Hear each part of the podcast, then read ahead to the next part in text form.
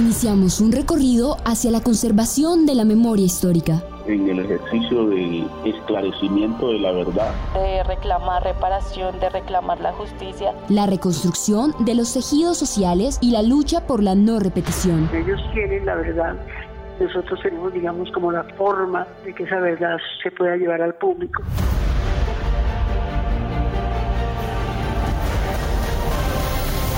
Fragmentos por la Verdad, un podcast de Contagio Radio, para la Alianza Periodismo de Verdad. Padre, del Hijo y del Espíritu Santo. Señor, al darte gracias por estos hijos tuyos que hoy te ponen las armas. Por eso hoy te pedimos, Señor, que la paz nazca en el corazón de todos nosotros y puedan tener una vida digna y productiva. Todo esto te lo pedimos por Jesucristo nuestro Señor. Con la Ley de Justicia y Paz, o Ley 975, cerca de 32.500 integrantes de las Autodefensas Unidas de Colombia entregaron las armas y se acogieron a la desmovilización entre 2005 y 2009. Pese a que la ley ha tenido múltiples críticas debido a diversos vacíos que se han visto evidenciados a lo largo del tiempo con relación a la reparación de víctimas y las garantías de reinserción para los excombatientes, el Colectivo Nacional de Desmovilizados Autodefensas Unidas de Colombia ha demostrado su interés y compromiso con el esclarecimiento de la verdad en el país. Luis Arlex Arango, desmovilizado del movimiento campesino en las autodefensas de los Llanos Orientales, afirma que aunque tras su desmovilización se encuentran en un limbo jurídico, el compromiso con la paz sigue intacto. Así quedó evidenciado en la mesa de excombatientes instaurada y apoyada por la Comisión de la Verdad y el Centro Internacional para la Justicia Transicional, quienes reunieron durante ocho meses a diversos exintegrantes de diferentes grupos armados que hoy por hoy trabajan por la reconciliación de Colombia.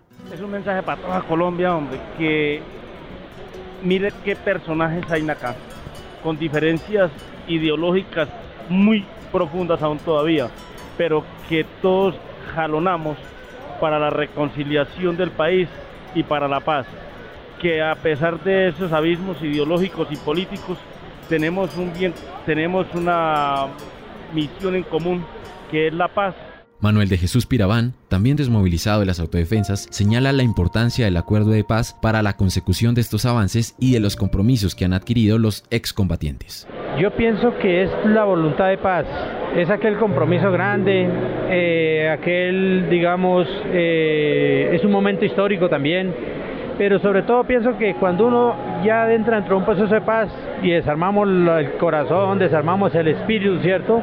Y miramos, empezamos a mirarnos unos a otros, ¿cierto? De una manera diferente, ya no con aquella rabia, con aquel, digamos, con aquellas ideologías en la mente, sino ya con un proyecto grande de vida, de paz y de familia, es que hace que estas cosas den, pero sobre todo se agradece a estos procesos de paz. José Eleazar Moreno, quien también se integró a este proceso de desmovilización y al igual que Manuel de Jesús, ha trabajado activamente en el diálogo entre antiguos combatientes, afirma que para avanzar es necesario desarmar los espíritus y demostrar a las nuevas generaciones que la guerra no es la respuesta.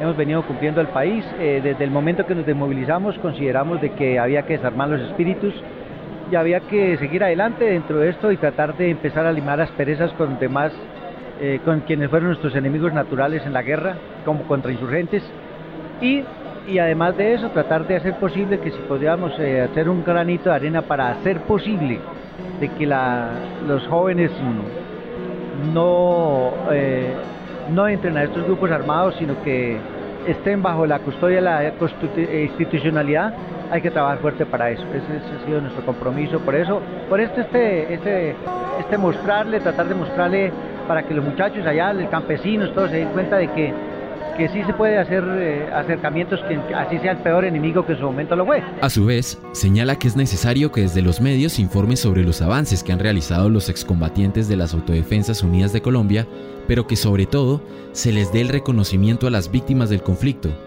las verdaderas protagonistas del acuerdo. La aporta la verdad es hay que aporta la, es, aporta la verdad con las víctimas, es construir con las víctimas, porque eso nos permite también romper el espiral de violencia que o sea, romper el círculo vicioso de la violencia, porque yo por ejemplo en mi momento fui víctima, fui desplazado y fui víctima, pero después me convertí en un victimario eh, a raíz de esa situación. Hay víctimas que están potencialmente, se van a convertir en, en, en personas que van a ser victimarios. Si nosotros logramos hacer que haya justicia, que haya verdad, que haya reparación y que sientan que nosotros les vamos a respetar, que ya no estamos en armas, que ya no vamos a volver a delinquir, pues claro, eh, la gente vamos a tener la posibilidad de cerrar ese círculo vicioso de, de víctima a victimario. Fragmentos por la Verdad, un podcast de Contagio Radio para la Alianza Periodismo de Verdad.